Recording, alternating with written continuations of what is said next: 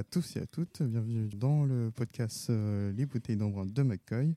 Euh, Aujourd'hui, ce sera le second épisode euh, du format spécial euh, Les accueils de McCoy où on accueille des professionnels euh, du milieu ou des artistes ou autrices de BD de manga. Et aujourd'hui, on reçoit un invité qui travaille aux éditions Naban, dont je vais le, laisser se, se présenter. Bonjour, je suis donc Alexandre, je suis le community manager des éditions Naban et je travaille avec eux depuis maintenant euh, trois ans. Euh, du coup, Alexandre nous rejoint aujourd'hui pour, euh, pour le podcast. On se connaît depuis quelques années. euh, on s'est connus, il me semble, c'était via... Ah non, c'était en librairie qu'on s'est rencontrés. On s'est rencontrés en librairie, mais on se connaissait déjà un petit peu sur Internet, notamment avec un titre Naban on a beaucoup échangé dessus. Donc c'était via Internet, mais ensuite, du coup, en librairie, où on s'est vu, on a discuté autour d'un des titres de Naban, Demande à Molly Gani, dont on reviendra euh, par la suite euh, plus en détail. Mais euh, donc voilà, ça fait quelques années qu'on se connaît. Et il me semble que, donc, comme tu l'as pu le préciser, tu es CM chez Naban, mais tu as aussi plusieurs casquettes. Est-ce que tu pourrais nous décrire à peu près ce que tu fais généralement chez Naban, en plus de ton activité de, community manager À la base, c'est vrai que j'étais community manager, mais euh, bah, depuis quelques temps maintenant, je commence à travailler sur d'autres petites choses, euh, notamment tout ce qui va être conception de goodies, tout ce qui va être préparation des, salons, comme euh, bah, cette année où on a fait nos premiers salons qui étaient Angoulême et Japan Expo. Donc bah, tout ce qui justement a, a trait au salon. Euh, après, j'apporte aussi une, une aide un peu particulière à, à, à Christophe, puisque bon, les, les éditions Naban, à l'origine, c'était Christophe uniquement. Et je les rejoins après, euh, parce qu'il travaille énormément avec des freelances pour tout ce qui va être traduction et, euh, et correction autres. Mais, euh, mais voilà, réellement, c'est lui qui gérait tout euh, au début. Et après, je suis arrivé pour, euh, bah, pour l'aider un peu sur plusieurs tâches, en plus de, de gérer les, les réseaux sociaux. Vous êtes, vous êtes vraiment, bah, du coup, que deux chez Naban. Et donc, donc, en plus du CM, tu fais toutes ces activités-là. Et est-ce que tu participes aussi à tout ce qui concerne l'acquisition de, de titres? Est-ce que ça t'arrive de proposer aussi des titres euh, chez Naban, euh, bah, du coup avec Christophe Euh, Oui, du coup. Euh, bon, ça se voit pas encore spécialement euh, par rapport. euh, Enfin, j'espère que ça se verra pas parce que du coup, ça voudrait dire que ça suit bien les lignes éditoriales et donc du coup, ce serait pas mal. mais, euh, mais après, c'est vrai que euh, bah, ça fait maintenant un an où, euh, je commence à, apporter moi mon regard de lecteur et euh, ce que moi j'aurais aimé aussi d'une maison d'édition peut-être euh, bah, comme Naban. Euh, à apporter un peu plus de variété éventuellement sur des choses que lui, il n'a pas forcément l'habitude de travailler. Donc euh, oui, depuis un an, un an et demi maintenant, j'essaie de lui, bah, de lui conseiller quelques titres par rapport à ce qui peut être demandé sur les réseaux, des titres qui peuvent nous être accessibles aussi, parce que tout ne peut pas nous être accessible, mais euh, des choses qui peuvent être demandées sur les réseaux, même par rapport à ce que moi j'aimerais avoir, ce que j'apprécie. Bah, je peux citer par exemple des choses qui sont sorties cette année, notamment Mazarian ou Aubin les Yankees, c'est des titres euh, dont je lui ai parlé, euh, qui moi euh, sont typiquement dans, mes goûts. Et, il a trouvé bah, l'idée de ces deux titres-là totalement géniale. Donc du coup, il a dit, bah, allez, on, essaie, et puis on verra. On peut dire en quelque sorte que tu es bah, aussi assistant éditorial. Donc en plus de CM, tu as un apport éditorial qui, qui est non négligeable. On va dire que je ne me mets pas de casquette euh, particulière, vu que bah, euh, comme on gère plein de choses, c'est j'ai difficilement, euh, enfin j'ai du mal à me mettre vraiment dans, la peau d'un boulot. Mais, mais oui, tout à fait. Et, et puis bah, je peux le préciser aussi parce que c'est vrai qu'on n'a pas précisé, mais depuis l'année dernière, je suis devenu associé. Donc du coup, c'est vrai que j'ai une force un peu plus importante, on va dire, auprès de, auprès de Christophe maintenant. Et, euh, je suis devenu associé justement parce qu'il m'a fait confiance vis-à-vis des premiers choix qu'on a eus euh, sur les titres et même par rapport au travail que je faisais de manière générale euh, pour les éditions Naban. Quoi. Ouais, c'est bah, très intéressant. Et avant de nous centrer un peu plus du coup sur Naban et tes rapports aux, œuvres qui sont éditées chez Naban, est-ce que tu pourrais nous décrire davantage tes expériences passées avant de rejoindre Naban euh, si, tu, peux nous, nous, nous, nous décrire plus à ce niveau-là, parce que je pense que ça pourrait intéresser nos, éditeurs surtout notamment ton parcours de, lecteur, je pense que ça, ça joue beaucoup dessus. Bah, du coup, moi, pour parler un peu de mon passé, euh, en gros, j'ai lu euh, des mangas depuis déjà maintenant de nombreuses années. J'ai dû commencer à 11-12 ans quand j'étais au collège. Euh, maintenant, j'en ai plus de 30. Et donc, du coup, j'ai commencé énormément par tout ce qui On m'avait, à l'époque, justement, quand j'ai commencé à connaître les mangas, on m'avait donné un manga euh, qui était 20th Century Boys.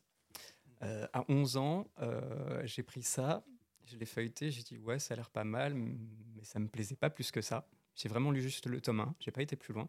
Puis après, j'ai commencé à m'intéresser grâce à ma bibliothèque à tout ce qui va être bah, les, les, œuvres de Clamp, parce qu'à l'époque, c'était vraiment les, les, titres qui sortaient, notamment de Tsubasa Reservoir Chronicle, de Clamp, mais également énormément de shoujo parce que ma bibliothèque en avait quand même pas mal. C'était pas forcément euh, aussi varié qu'aujourd'hui. Mais euh, j'ai eu pas mal de titres euh, shoujo, de romances, de fantastique, de tout, qui bah, me plaisaient énormément. Je me retrouvais énormément. Après, je peux citer des Marmalade Boy, je peux citer vraiment tout ce qui va être les cartes capteurs Sakura ou autres. J'avais les, les Kaori enfin, il y avait énormément de titres et franchement, c'était, euh, c'est là un peu que ma passion a commencé. Enfin.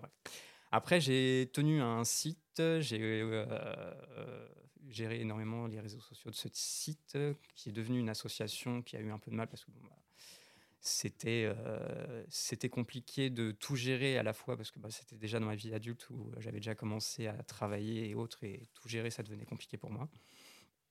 Et euh, il y a des petites choses qui ont fait qu'après, bah, on a été obligé, tous, euh, toute l'équipe qui s'était construite, de, de, plus ou moins bah, euh, passer à autre chose. puis après, bah, en fait, bah, j'ai été opticien en, soi pendant, pendant que je tenais ce site et cette association, donc rien à voir avec le milieu de l'édition, quoi que ce soit. Et bah, il y a quelques années, maintenant 4 ou 5 ans, je ne sais plus, bah, j'ai travaillé en librairie une année une librairie spécialisée dans, la culture japonaise. Et euh, bah, de là, j'ai commencé un petit peu à, vouloir explorer d'autres choses. Et, euh, et, le métier de libraire m'intéresse toujours, mais euh, pourquoi pas peut-être plus tard, j'en sais rien, quand je voudrais passer à autre chose. C'est d'ailleurs cette même librairie dans laquelle nous nous trouvons actuellement. Et, et ça. Hum, j'ai l'impression, en tout cas, à, à t'entendre, ça a beaucoup joué dans ton parcours de lecteur, ton expérience bah, du coup euh, en librairie ou, euh, ou comment, expliquer ça? Est-ce que ça hum, t'a poussé davantage dans tes lectures? Est-ce que ça a ouvert euh, d'autres portes? Bah, Disons que ça m'a apporté quelque chose de différent vis-à-vis du, de l'approche en fait avec les lecteurs, du conseil.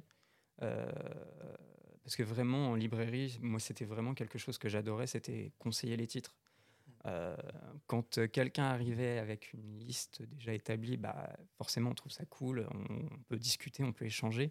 Mais quand quelqu'un te fait confiance totalement et te dit, bah voilà, euh, qu'est-ce que vous avez à me conseiller ou euh, j'ai adoré ça, j'aimerais avoir quelque chose, c'est là où tu te dis, tu peux laisser plus de place à toi, ce que tu as aimé, à éventuellement ce que tu sais qui pourrait être approprié par la personne. Forcément, faut pas lui donner n'importe quoi mais, euh, mais toi laisser place à vraiment ce que t'aimes et pouvoir partager peut-être des titres euh, moins connus euh, que tu pourrais partager plus facilement. Et, j'ai oublié de le dire aussi, mais j'avais déjà travaillé à l'époque à Japan Expo pour Delcourt, qui m'a aussi aidé à avoir ce poste de, libraire. Hein. Donc il y a vraiment eu, ça fait pas mal de ponts sur pas mal de choses. Du coup, bah, le poste de libraire et dans ton parcours de lecture, ça t'a pas mal apporté. De, ce, que je comprends. Euh, du coup, on va revenir un peu sur, euh, sur Naban. Pour les, les, euh, ceux qui vont nous écouter, ils ne connaissent pas forcément Naban. Naban est arrivé en fait avec une, une, ligne éditoriale bien définie. Et est-ce que tu pourrais du coup nous la décrire et expliquer aussi bah, pourquoi Naban est arrivé avec voilà, ce, ce, choix bien, bien spécifique qui la qui caractérise euh, très bien Naban. Vis-à-vis de la ligne éditoriale euh, de Naban, c'est euh, vraiment proposer bah, autant des titres récents que des titres bah, patrimoine, des titres un peu plus anciens du, du Japon. qui sont déjà sortis en France ou pas. On peut avoir des deux. après, c'est généralement faire découvrir bah, des titres forts. Du moins, c'est ce que Christophe voulait à la base. Faire découvrir des titres avec des thématiques un peu particulières, plus s'intéresser à, la thématique plus qu'à un public euh, réellement, parce qu'il voulait aussi que ça soit accessible autant euh, pour euh, tous les âges que pour tous les gens, il n'y a pas de souci. après, du coup, c'est pour ça qu'il a, il a commencé avec Demando Modigliani, qu'il trouvait quand même, bah déjà lui, il avait déjà étudié la, le titre et, et, le trait de l'autrice, et du coup, bah, il avait trouvé ça super intéressant. Et il s'est dit, bah, c'est vraiment un titre qui peut toucher énormément de personnes, puisque bon, bah, il y a énormément de thématiques qui sont abordées, et puis c'est quelque chose d'assez accessible. Euh, et en même temps, bah, il avait déjà des, vues sur All Boy, puisque All Boy est sorti peu après. Donc du coup, il voulait vraiment démarrer avec deux titres comme ça. Un qui est peut-être un peu plus discret, on va dire, pas forcément euh, avec une grosse renommée. Et euh, All Boy, qui lui, il considérait comme une œuvre quand même assez, enfin une œuvre majeure, qui était déjà parue à l'époque et qui trouvait dommage que ça soit plus disponible à ce moment-là et, euh, et la refaire découvrir avec un format beaucoup plus accessible pour euh, tout public, en moins de volume, etc. Pour résumer, ce serait euh, du coup une, maison d'édition qui propose donc des titres classiques, je dirais même patrimoniaux, et des œuvres fortes qui naviguent entre les genres. Exactement. Et puis en plus, il aime beaucoup quand ça mélange justement les genres aussi. Euh, pas forcément quand on est vraiment sur une thématique ou une thématique ou un genre particulier, mais vraiment quand il y a des mélanges, comme c'est le cas avec Milliam Darling, où on a euh, bah, cette, euh, bah, de la SF, enfin de la SF, du, un peu du cyberpunk, une petite touche un peu, on va dire, comédie romantique et action, mais avec ce trait assez, assez old school, pour une œuvre qui, au final, date de 2019, où l'autrice, mm. euh, elle a, euh, je crois, une trentaine d'années. Donc, euh, c'est juste parce qu'elle est grande fan en fait des jeux vidéo de l'époque. Donc, du coup, elle a ce petit côté où elle a voulu le refaire ressortir à travers son mm. trait et autres. Et vraiment naviguer entre les genres comme Aubin Yankee aussi, où bah, on a des personnages furieux, euh, mais ça va pas être que de la baston. Au contraire, il va y avoir ce côté culturel des bains publics et en même temps cet humour-là qui va être totalement décalé, enfin qui va se créer euh, grâce au décalage euh, entre les, entre les deux genres. Tu, tu as cité Millam Darling avec le côté cyberpunk et, cette romance. Et je pense que c'est intéressant de, bah de, de, rappeler aussi que c'est une autrice qui provient du Buzz Love, mais qui propose du coup une voilà, une, romance ambiguë entre deux personnages qui ont un côté euh, bah, euh, très, oui, très fusionnel, mais qui, qui est euh, empli d'ambiguïté, de, doute. Et, en tout cas, moi, c'est un point qui m'intéresse beaucoup dans William Darling. Et, je voulais savoir ce que tu en penses de, de, de ce côté-là. Alors oui, William Darling, oui, l'autrice, effectivement, a fait quelques, quelques histoires courtes de Boys Love. Euh, dans, dans Milliam Darling, bah, c'est moi aussi ce qui, me plaît énormément dans, ce titre-là, euh, outre bah, le fait qu'on ressent d'autres notes, euh, de plein de petites des références à la culture manga et autres. mais cette petite, on va dire, relation particulière entre les deux personnages, on ne sait pas en fait si réellement il y a un amour à proprement parler entre deux hommes ou un amour entre la création et son créateur c'est pour moi, c'est pour ça que je dis que ça peut plaire à énormément de monde dans tous les cas. C'est que ça s'apparente un, peu à une comédie romantique euh, bah, hétéro, comme il peut y avoir euh, dans n'importe quel manga euh, aujourd'hui du genre. et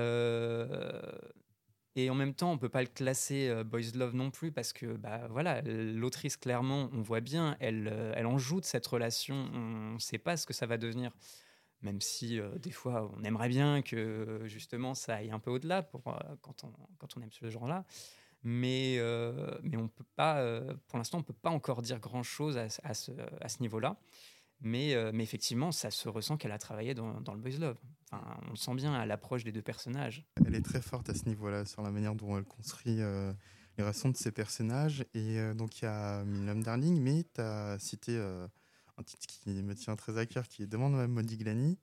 Et euh, on sait que du coup, la, que la naissance de Naban a été accompagnée du coup de, de l'arrivée de ce titre, qui est en soi le titre symbolique et emblématique de la maison d'édition.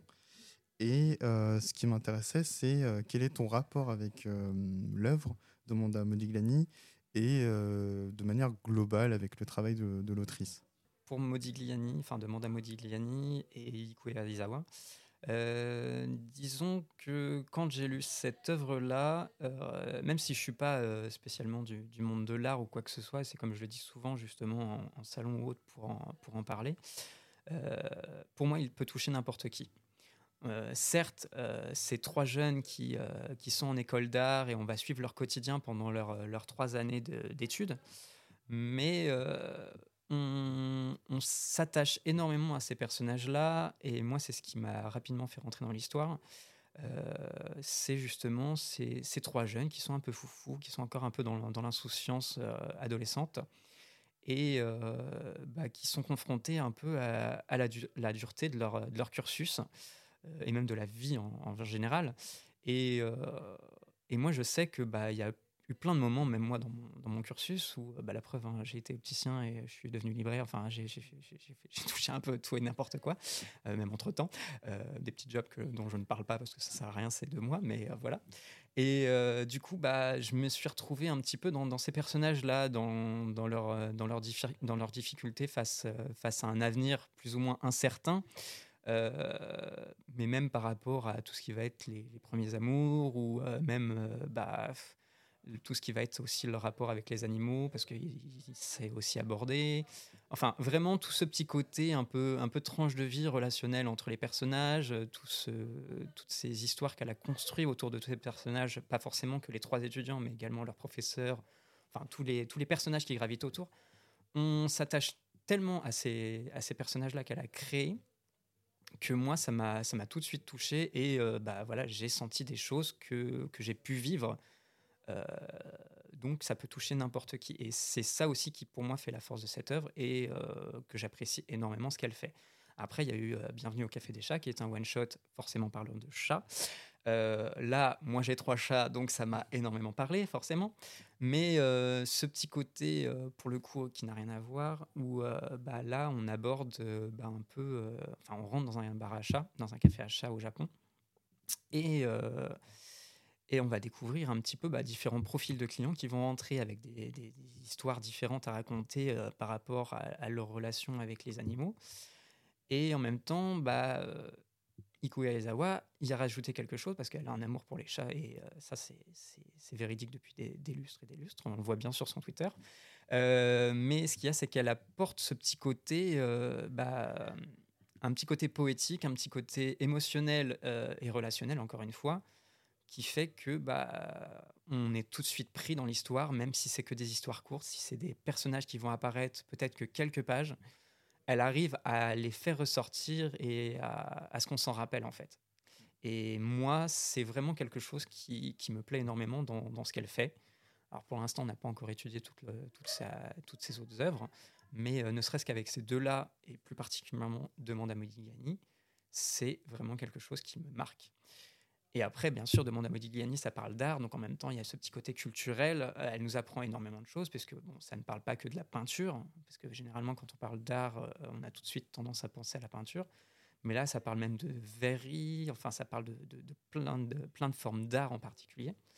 Et, euh, vraiment, c'est, enfin, moi, j'adore. Moi-même aussi, c'est une œuvre que j'aime beaucoup. Et tu as relevé un aspect intéressant, c'est que c'est vrai que l'autrice a. Hum, en fait, bah, tu sens que c'est quelqu'un qui, est assez introverti, qui a un rapport, euh, euh, euh, aux autres particulier.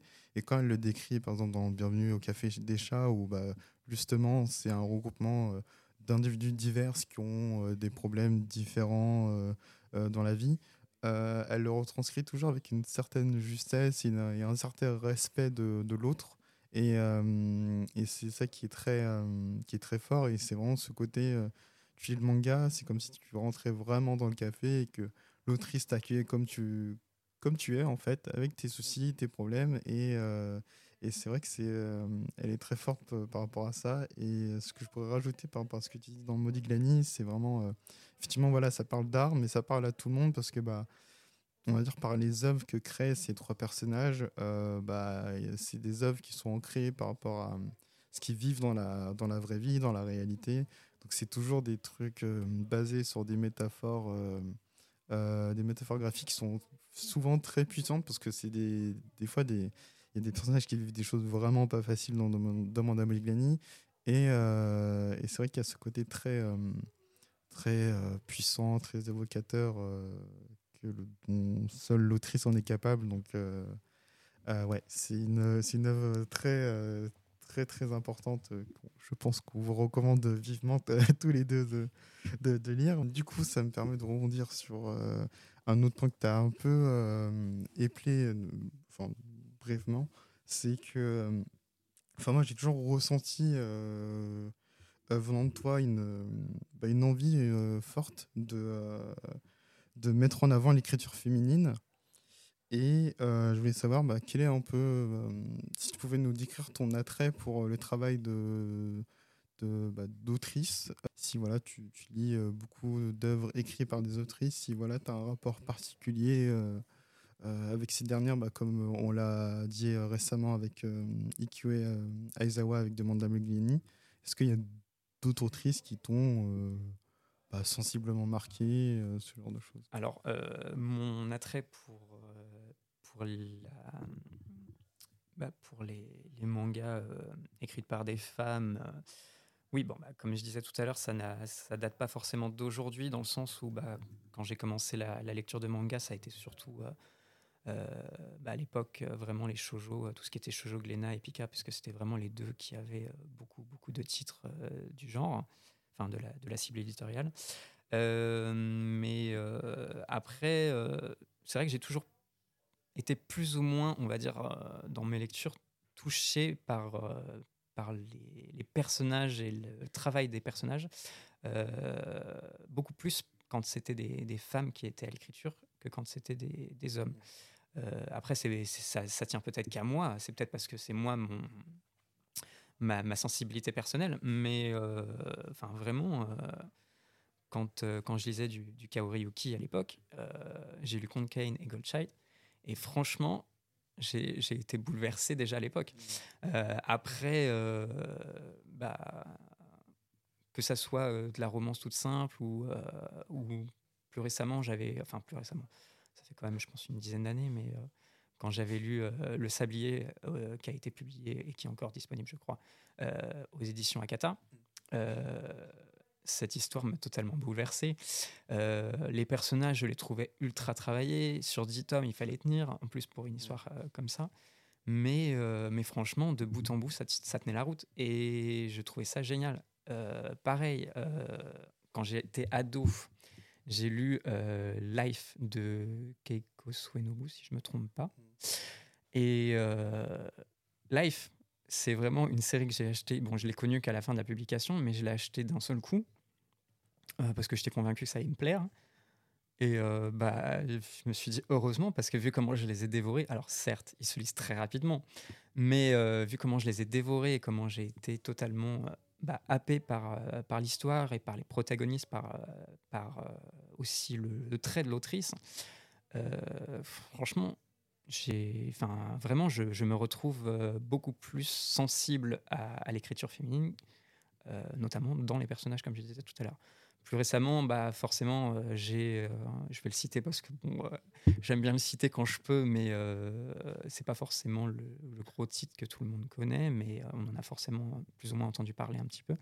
Mais Flu, qui est une énorme série, tant dans, la, dans le nombre de tomes que réellement dans le scénario et le travail des personnages, et, et parler sur, sur presque 50 tomes au Japon, je crois que c'est 52 ou 53 ça, ou 49, je sais plus. Enfin bon, une cinquantaine de tomes. Euh, bah, parler de, de, du, du, Karuta et euh, vraiment euh, à nous tenir en haleine vraiment dedans, bah, je trouve ça génial. Autant on a eu un Karonogo que j'ai adoré aussi, hein, mm. mais c'était pas pareil, c'était pas encore la même chose. Et, et le travail dans le dessin aussi, j'aime beaucoup vraiment l'approche après, bah, parmi d'autres œuvres qui m'ont marqué réellement et, d'autres autrices, parce que des fois il y en a plusieurs qui sont publiées en France que j'ai pu lire, bah, je peux citer du coup Amanchou, qui bah, j'ai commencé à lire la série au début de sa publication et certes c'est typiquement le genre de titre tranche de vie, humour qui me plaît énormément. Mais, euh, mais vraiment, je trouvais les, personnages très travaillés. Et, pareil, de base, ça part sur un truc de plongée, même si on, bon, on s'en écarte un petit peu euh, pour la, plupart des petites histoires, parce qu'on aborde énormément de choses autour de la culture euh, japonaise et autres. Mais, mais vraiment, ça, c'est un titre qui m'a beaucoup marqué. bon, Aria, je l'ai découvert après. Bah, j'ai été un peu moins sensible à Aria, mais peut-être parce que je connaissais déjà Manchu. Et, euh, et, mais Aria, c'est pareil, ça a quand même un, attrait énorme. Euh, autre titre fort qui m'a qui m'a bien bien marqué, euh, c'était La fleur millénaire de Kaneyoshi Izumi. Ouf, bah je, je, le découvert un peu son, son, genre en fait, enfin son, son sa façon d'écrire et autres avec La fleur millénaire.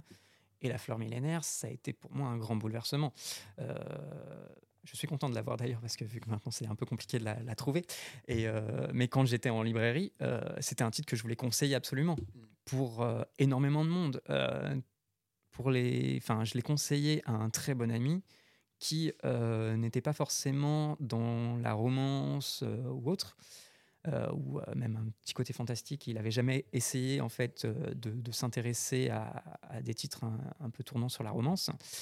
Et, là, pour le coup, je lui ai, peu avant que ça soit indisponible, je lui ai mis ce titre-là, je lui ai acheté le tome 1, carrément. Je lui ai acheté le tome 1, je lui ai dit, tiens, tu lis ça. Et, en fait, bah, il a très rapidement fait la série et il était ultra content d'avoir découvert une romance en fait qui pouvait l'intéresser. Et euh, oui, parce qu'il est beaucoup plus shonen et, euh, autres euh, titres fantastiques, action un peu, un peu plus bourru. Mais, mais là, pour le coup, je lui ai fait lire ça et il était, il était totalement subjugué. Et non, il y a plein de petits titres comme ça. Bah, là, c'est pareil, il y a les Mizu Sahara, où bah, moi, j'ai commencé avec My Girl. Pareil, My Girl, c'était quand même un titre assez fort. là, en ce moment, je suis en train de lire Tale, Tale, Tale, Tale. J'ai du mal avec l'anglais des fois. mais euh, j'ai pas fini. Mais ça, c'est pareil. J'accroche énormément. J'avais lu euh, Le chant des souliers rouges d'elle. Euh, et, pareil, un titre qui, moi, me, touche beaucoup. Oui, tu as parlé d'Amanchu, et juste brièvement pour les auditeurs qui ne connaissent peut-être pas forcément la série, mais oui, Amanchu, c'est une, une, série de Koizia Amano où on suit du coup Picari et ses amis euh, qui sont dans un club de, plongée. Et euh, c'est voilà une œuvre qui est très euh, contemplative.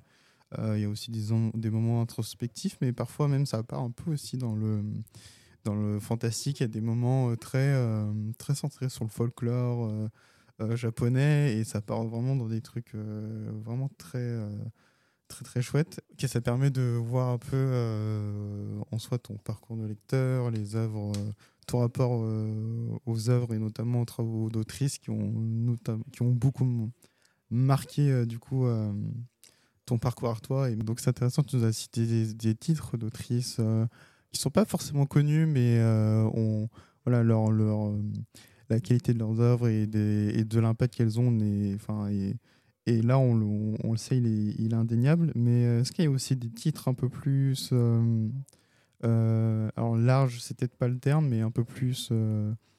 oui, si, large, c'est très bien. des titres plus larges d'autrices qui te, qui t'ont, t'évoquent, qui t'ont marqué aussi. et si tu voudrais revenir dessus. Autant vous citer un des mangas qui fait partie de mes préférés quand même de ces dernières années où bah, on a notamment Maggie the Labyrinth of Magic de, euh, de Shinobu Utaka, je vais y arriver, de Shinobu Utaka, où euh, vraiment j'ai trouvé que bah, déjà scénaristiquement on touchait un peu au, conte des mille et une nuits euh, de manière revisitée, c'était pour moi quelque chose de, de génial. Et, et, en même temps, bah ouais, tous ces personnages, elle a construit énormément de personnages qui étaient super intéressants. Elle a construit un scénario qui était quand même assez complexe. Euh, la fin, euh, la fin, enfin tous tous les, les, derniers arcs qui sont assez, assez sombres. franchement, je me suis dit, mais dans quoi, dans quoi je me suis lancé? Je pensais que c'était quelque chose de mignon au début et au final, on s'aperçoit qu'en fait, bah, c'est quand même assez complexe. Et en même temps, c'est bah, très profond, c'est génial. Et après, bah oui, bien sûr, parmi les, gros, gros, les grosses autrices, bah, je peux citer Hiromu, Hiromu, Arakawa avec Full Metal Alchemist que bah, j'ai découvert finalement assez tardivement, puisque j'ai un peu passé toute la, vague de, de, de grosse hype qui a eu bah, autant au lancement que euh, quelques années après. Moi, je l'ai lu vraiment il y a, je pense, aller 6-7 euh, ans au final. Euh, et bah, je me suis dit, non, je, comprends pourquoi il y a un réel intérêt pour ce titre-là. Et vraiment, bah, on voit que l'autrice a bien, bien géré son scénario, bien géré ses personnages, parce que c'est pareil, elle a, une quantité foisonnante de personnages. Et punaise, mais qu'est-ce qu'on s'en prend plein la figure, quoi.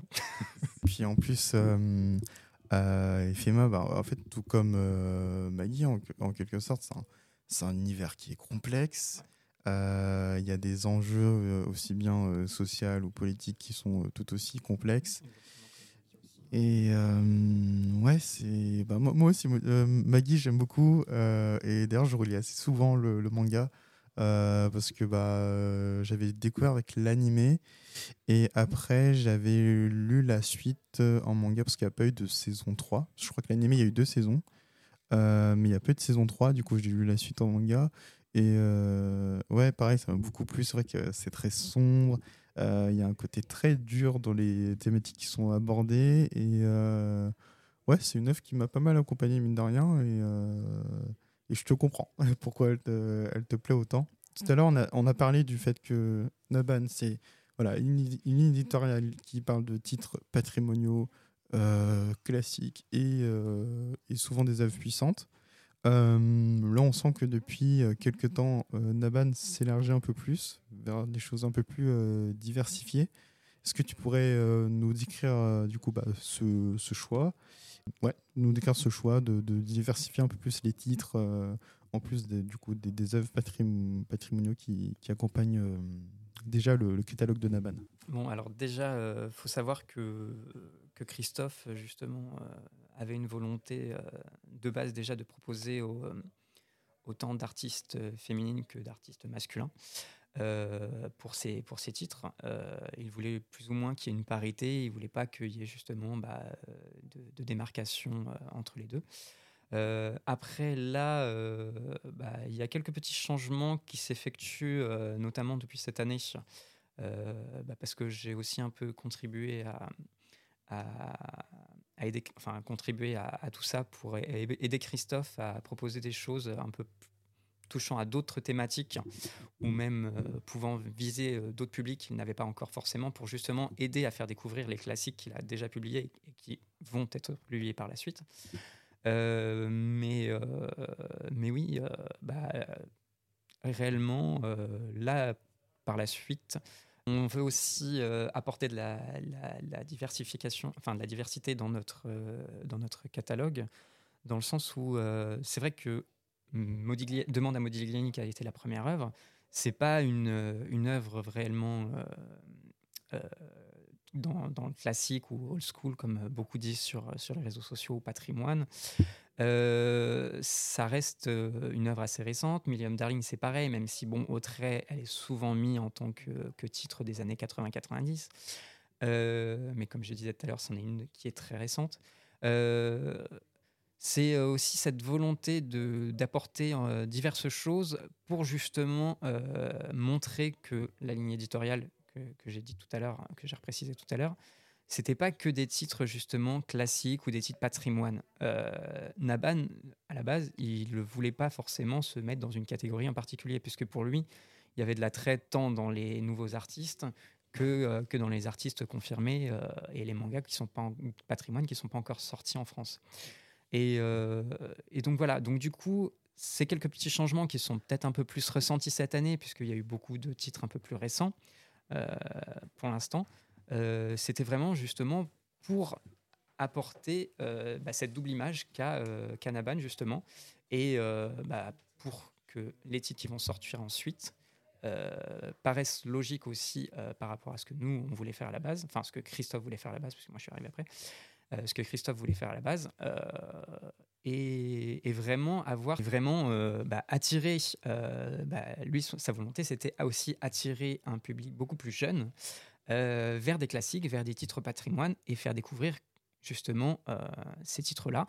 Mais en même temps, répondre à une demande aussi qui lui semblait assez importante dernièrement, c'est justement que bah, forcément, on démarre tous par, bah, par des titres qui, qui, sont plus ou moins connus, euh, parce que bah, c'est ceux dont on entend parler à l'école, c'est ceux qu'on entend parler euh, bah, sur les réseaux ou autres. Et, euh, et petit à petit, bah, on a envie de découvrir autre chose. Et justement, il a envie aussi de, répondre à cette demande-là, c'est faire découvrir des titres récents, peut-être à un public beaucoup plus jeune, qui va ensuite s'intéresser au reste de notre catalogue. Donc, apporter vraiment un peu, de, de pont entre, euh, entre les différentes œuvres pour que, bah, par exemple, si quelqu'un a aimé euh, bah, du, euh, du Old Boy ou autre, va peut-être s'intéresser à Bossoukrève qui est plus récent. Et inversement, celui qui s'est intéressé à Bossoukrève va peut-être s'intéresser à Old Boy, justement parce que les thématiques sont totalement différentes. Là, c'est vraiment un pont assez, assez, assez peu évident que j'ai fait, euh, mais c'est pour, pour montrer un petit peu ce qu'il, ce souhaite faire en fait au fur et à mesure du catalogue, parce que pour l'instant, il y a quand même que 8, 10 euh, œuvres au catalogue grand maximum, donc on a encore le temps de, développer euh, certaines thématiques auxquelles on n'a pas touché, notamment la romance, j'espère, à partir d'une prochaine. Et, et du coup, voilà, c'est vraiment faire un pont entre, entre les œuvres pour que justement, tant un public qui va aimer des choses un peu plus... Bah, type All Boy va pouvoir s'intéresser à des, des, œuvres un peu plus récentes, et récentes pardon, et, et, inversement. Mais euh, vraiment, c'est qu'il avait cette volonté aussi de faire découvrir des grands classiques à, des publics, à un public beaucoup plus jeune euh, pour, euh, bah, pour leur, répondre à éventuellement leurs demandes de choses bah, un peu plus historiques. Et, et en même temps, bah, voilà, il veut toucher tout type de, tout type de public. Il ne veut pas rester sur une cible en particulier. En fait, en quelque sorte, c'est euh, des, euh, des, des, œuvres qui euh, se veulent un peu briser la barrière générationnelle et, et donc faciliter le, la, transition entre d'autres, comme tu l'as dit avec Boss Secret et Old Boy, peut-être euh, Millennium Darling et, et, Destination Terra. Enfin, là, c'est peut-être un, pont moins évident dans, le sens où, euh, voilà, pour faciliter euh, ce, cheminement-là, on a parlé, certes, de Demande à Mugilani comme œuvre emblématique de Naban, mais il y a une autre de l'autrice de l'autrice qui se nomme Keiko Takemiya, qui est du coup aussi une autrice emblématique du paysage du manga qui a eu une influence notoire euh, auprès de beaucoup d'auteurs et d'autrices. Euh, bah, un peu comme pour Ikiwa Azawa, bah, comment tu as découvert cette autrice? Est-ce que ça a été euh, pendant que tu travaillais chez Naban ou si tu la connaissais avant? Et bah, quel est ton rapport avec Destination Terra? Bah, Je vais être franc. le travail de Keiko Takemiya, je l'ai découvert réellement en travaillant avec Naban. pourquoi? Parce que, bah, en fait, en, tant que lecteur avant, je m'étais pas forcément encore trop intéressé à, l'histoire euh, du manga de manière générale, euh, autre que ce qui nous était proposé en France. Euh, c'est pareil, là récemment, enfin, j'ai découvert, enfin, j'entends parler et j'ai quand même connu, comment Moto Adio. Bah, j'avais pas eu la possibilité à l'époque de lire bah, le titre qui était sorti, qui était sorti chez Glénat et celui qui était sorti chez Kazé. Mais, euh, mais euh, voilà, je connaissais deux noms, mais j'avais pas eu la possibilité de découvrir réellement le style. Keiko Takemiya, c'est pareil. Et encore, je connaissais même pas de nom parce que je m'étais pas franchement euh, renseigné sur, sur bah, toutes les autrices de l'époque. depuis, en ayant découvert Keiko Takemiya à travers Destination Terra, que j'ai adoré, bah, du coup, je me suis beaucoup plus penché sur ces autrices-là. Et, euh, et, je fais un peu plus de recherche, euh, notamment euh, bah, sur toute l'époque, pas forcément que les autrices. Mais donc du coup, oui, franchement, je la connaissais pas avant. Et, ça a été quand même une, assez grosse claque parce que, bon, certes, c'est des thématiques qui ont déjà pu être explorées dans d'autres œuvres, mais elle a quand même sa patte, elle a quand même son. Enfin, le découpage qui est quand même assez. Bah, ça a été dit, ça a été globalement révolutionnaire pour l'époque. son découpage est quand même enfin, incroyable. Et, et, puis pareil, il travaille des personnages, encore une fois. il faut se remettre dans le contexte, en fait. Il faut se remettre dans le contexte de, de l'époque et se dire que, bah, en fait, on, peut largement comprendre pourquoi ça a été quand même un, monument en fait du, manga à l'époque et encore aujourd'hui, euh, puisque ça a été encore récemment, enfin récemment, il y a une dizaine d'années, adapté en, une nouvelle série animée, euh, modernisée et autres. Mais ça a relancé en fait l'attrait pour, euh, pour ce titre-là. Et, euh, et non, pour tout ce qui est les autrices de l'époque, à part effectivement aussi La Rose de Versailles que j'avais déjà lu par contre ça, euh, sinon, euh, je, n'avais pas beaucoup de, de, connaissances sur le, sur le domaine à ce moment-là. Mmh, ok, je vois, parce que pour, bah, vrai, pour être honnête aussi, je connaissais pas l'autrice. Enfin, je pense que je voyais déjà ce qu'elle faisait visuellement euh, parce que j'avais pas le, le, le, nom, mais euh, c'est vraiment, je pense, avec Destination Terra que j'ai découvert euh, l'autrice et tu voulais rajouter. À... Oui, si, je, je, je, tiens à préciser quand même que je connaissais au moins une de ses œuvres, mais je ne savais pas que c'était elle qui l'avait fait, qui était Kazetoki no Uta. où forcément je connaissais le nom, j'avais déjà vu énormément de, gens en parler sur Internet, mais c'est vrai que à ce moment-là, je n'avais pas approfondi la recherche et voilà. Mais du coup, après, quand j'ai découvert que c'était elle, je me suis dit, ah bah c'est cool en plus, parce que du coup, je vais pouvoir découvrir réellement son, style en français, du coup, et, euh, pouvoir euh, bah, voir ce que ça pourrait, ça pourrait donner. Euh, et euh, alors, c'est peut-être euh, qui sont pas. pas facile, mais c'est au vu de, de, de, ce que tu as répondu, je pense que ça peut être important de la poser. C'est que je sens bah, qu'auprès de Naban, il y a une volonté, euh, et je pense que Christophe l'a dû euh, déjà le préciser peut-être via d'autres entretiens, mais il y a une sorte de volonté de briser euh, toutes, toutes, ces, appellations de cibles éditoriales qui sont malheureusement utilisées soit à tort ou soit de manière maladroite en France et qui s'accompagnent du coup de clichés et de, et de, comment dire, de conclusions euh, mal, tout aussi maladroite. Ma question est la suivante, c'est que bah, je sens que, en tout cas, euh, c'est une position qui est importante chez Naban. Et euh, est-ce que pour toi aussi, c'est une position qui, qui est importante de euh, bah, un peu briser ces, appellations et, et de, parler des, juste des œuvres en soi alors oui, clairement, c'est euh, quelque chose euh, auquel Christophe tient énormément. Euh, parce que bah, bah voilà, les, appellations, enfin, shoujo, shonen, seinen, etc., euh, qui restent quand même juste une, une cible éditoriale au, Japon, euh, c'est pas ça qui devrait euh, réglementer nos, nos lectures. Euh, dans le sens où, euh, bah, moi, en même temps, j'ai beaucoup lu de shoujo à l'époque, je vais, réutiliser ce terme cette fois-ci. Euh, J'en ai lu beaucoup et en fait, je me suis aperçu quand même de la diversité qu'il y avait euh, dans le shojo et je comprends pas pourquoi on devrait rester sur cette, euh, idée de shojo égale romance euh, uniquement. Euh, après, euh, c'est pareil, Christophe, il tient vraiment parce que justement, il veut mélanger les genres pour essayer de casser bah, ces, catégories qui ont été instaurées bah, par énormément de monde, tant les éditeurs que les librairies même si les librairies n'ont pas eu trop le choix aussi parce que les éditeurs le classaient comme ça. Mais, euh, mais casser un peu tout ça pour euh, justement bah, apporter un peu plus de diversité justement aux lecteurs. Euh, je l'ai vu quand j'ai quand j'ai travaillé en librairie où euh, bah, c'était une librairie qui euh, qui rangeait les titres par thématique plus que par cible éditoriale comme comme beaucoup le faisaient encore à l'époque, hein, même si maintenant ça commence un peu à changer. Mais mais et je me suis aperçu qu'en fait c'était quelque chose qui, qui était important en fait parce que je me suis dit en fait ne serait-ce que par exemple je vais, citer Yona princesse de l'aube euh, qui pour moi est quand même un titre assez, important euh, dans le genre enfin dans la cible éditoriale japonaise, mais qui reste accessible à énormément de monde, si les gens s'en donnaient un temps soit peu l'envie et l'intérêt de, enfin et l'envie de s'intéresser au titre, comme comme la fleur millénaire que j'ai citée tout à l'heure, c'est pareil.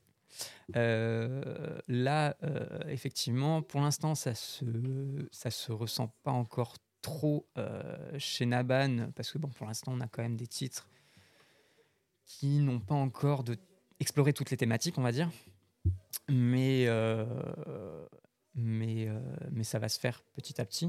Parce que, bon, comme je disais tout à l'heure, on a encore peu de titres, donc on, a encore la possibilité de ne pas s'enfermer dans, un, dans, une thématique en particulier ou dans, un, dans une catégorie en particulier, euh, je veux dire catégorie old school ou autre. Comme je disais tout à l'heure, on veut s'en écarter un peu quand même. Euh, mais tout en, tout en en proposant encore. Mais, euh, mais oui, il y a réellement une, volonté derrière tout ça. C'est aussi pour ça que euh, bah, Naban, pour l'instant, Christophe, n'a pas créé de collection particulière, parce que justement, bah, lui, s'il veut créer une collection, ce sera plus une collection sur une thématique en particulier ou, ou sur un public en particulier.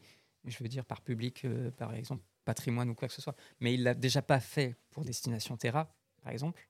Donc, il va pas le faire pour euh, d'autres œuvres pour l'instant. Ce sera plus vraiment sur des thématiques s'il veut en faire une. Mais pour l'instant, c'est pas dans son optique.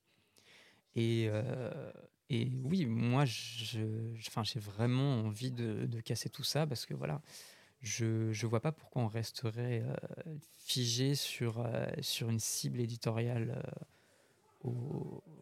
qui a qui a pas grande signification en fait ici alors que euh, on pourrait juste euh, bah, classer par euh, thématique, par âge si, veulent, effectivement, parce qu'il bah, y a des choses qui ne sont pas accessibles à tout le monde, c'est sûr, mais, mais vraiment casser tout ça. Et c'est pareil, quand on parle de, de Boys Love et on me dit, ah bah non, mais c'est pas possible. Mais le Boys Love, c'est pareil. C'est encore autre chose, mais le Boys Love, c'est quand on parle de Boys Love, il y a tellement de choses Boys Love. Faut savoir qu'est-ce que tu n'aimes pas dans le Boys Love. Est-ce que t'aimes pas parce qu'il y a des relations sexuelles? Est-ce que t'aimes pas parce que bah, c'est tout simplement la relation entre hommes que t'aimes pas?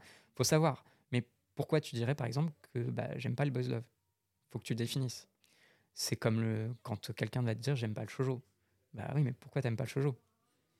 Si là il te sort bah, parce que c'est de la romance, tu vas lui dire euh, excuse-moi, mais euh, enfin tu catégorises euh, totalement le shoujo dans, un, une boîte qui, n'a pas lieu d'être parce que bah, certes il peut y avoir de la romance mais il n'y a pas que ça. Quand tu regardes bah, les les les Kaoriyuki les ah oui j'ai oublié de leur parler mais une autrice qui m'a beaucoup marqué aussi c'était euh, Yu Watase à l'époque euh, où, tu prends un Fushigi Yugi il y a certes de la romance mais il y a tellement autre chose derrière que bah, je suis désolé, mais on ne peut pas rester bloqué sur, sur cette, cette idée-là.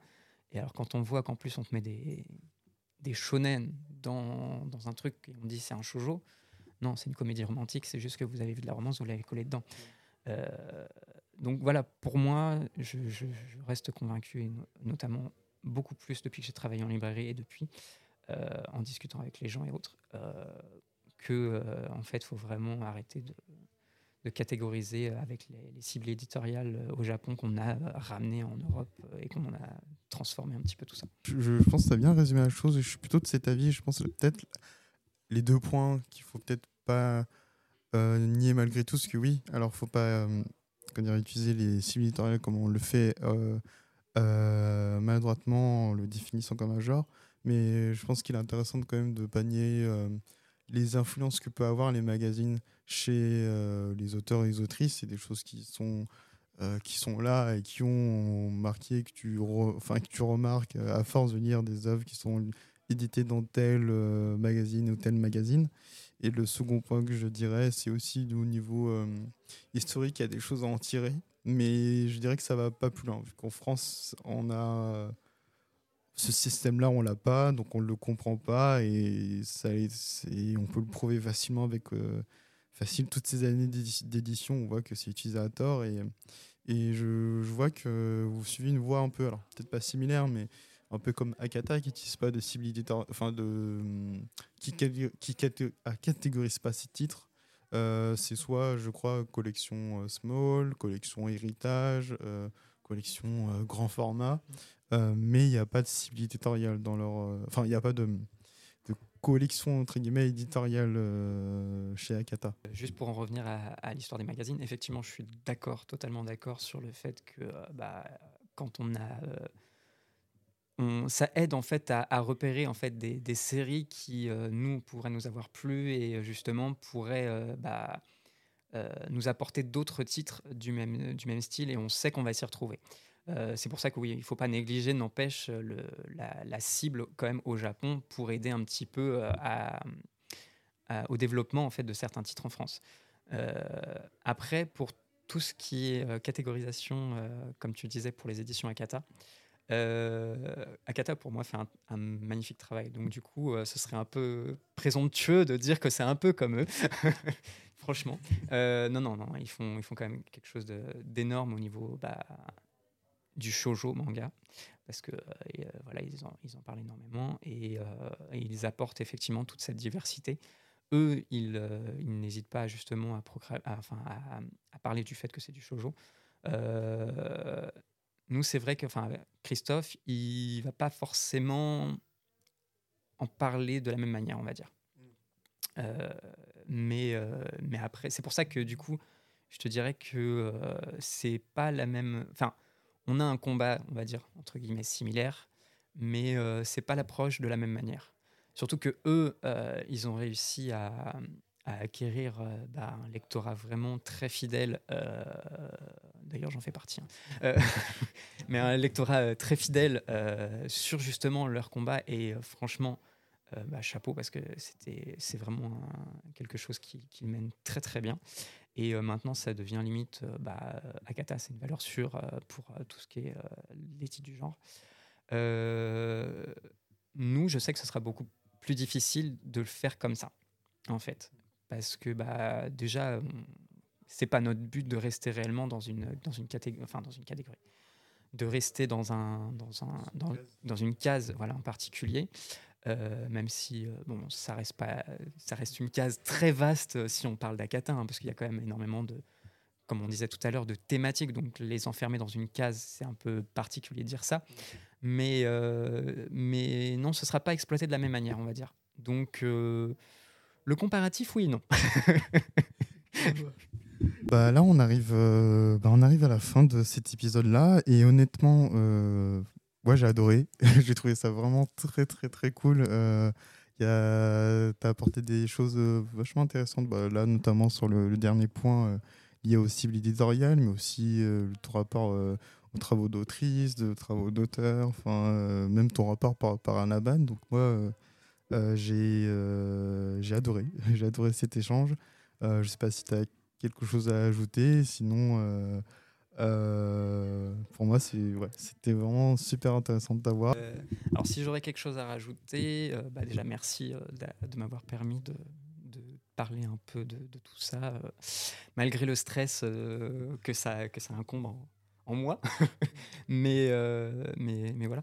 Et non, globalement, si je pouvais parler à, à tout le monde, ce serait dire vraiment d'être curieux, euh, juste parce que c'est vraiment quelque chose que, on, remarque. Hein, bah là, on a fait deux salons cette année et euh, ça fait plaisir de voir des gens curieux qui s'intéressent aux titres qui ne sont pas forcément les, gros titres. Je dis pas qu'il faut pas s'intéresser aux gros titres, hein, mais je dis juste des fois, je sais que c'est très compliqué de, partir un petit peu à, l'aventure, vers l'inconnu, euh, mais de s'intéresser à, bah, à des choses qui ne bah, vont pas forcément être euh, ce vers quoi on se tournerait de base. Euh, ou même euh, bah, parce que bah, voilà, bah, le dessin ne me tente pas trop, la couverture est pas belle. Je pense à Blackjack ou à beaucoup, à Give My Regards to Blackjack, où beaucoup nous ont dit que la couverture, enfin les couvertures ne les, les attiraient pas. Et bah, passer outre des fois, on sait, la couverture c'est un élément important de tout ce qui participe à la communication. Mais euh, passer un petit peu outre ça et, tenter l'expérience, euh, même si l'inconnu fait peur, euh, des fois c'est juste un petit peu un petit quelque chose qui va faire que bah, on va s'intéresser à un titre et, et voilà. Et, et juste, lisez de tout en fait. Si vous avez possibilité, lisez de tout. Ne restez pas enfermé dans quelque chose en particulier. Mais en tout cas, merci encore pour, cet échange. Avec plaisir, et je rejoins tes derniers mots de euh, bah, soyez curieux. Bah, je rajouterais même aussi, bah, c'est bien, enfin, bien d'avoir ces, habitudes. Euh, euh, de lecture et vous verrez que de toute façon en élargissant un peu vos horizons ça, ça ne fera qu'enrichir enrichir votre votre petit coin d'habitude donc c'est complémentaire et sinon moi aussi je te remercie d'être venu pour cet épisode là euh, tu peux revenir quand, quand tu veux. Euh, et euh, et merci du coup aux éditeurs et aux éditrices qui nous ont écoutés jusqu'au bout. Je alors je ne vais pas vous faire de promesses en vous, disant, en vous disant à la prochaine, mais vous inquiétez pas, il y a des, des nouveaux épisodes du genre qui arrivent. je vous je pourrais peut-être vous teaser, euh, peut-être, euh, si je vous parle de Awashi, alors peut-être que ça vous parlera un peu de, vers quoi on va s'orienter dans le prochain épisode. Mais euh, voilà, donc je vous remercie. passez une bonne journée ou une bonne soirée, qu'importe le moment où vous écoutez ce podcast. Et surtout, surtout bah, lisez beaucoup de mangas, prenez soin de vous. Et on se dit à très vite.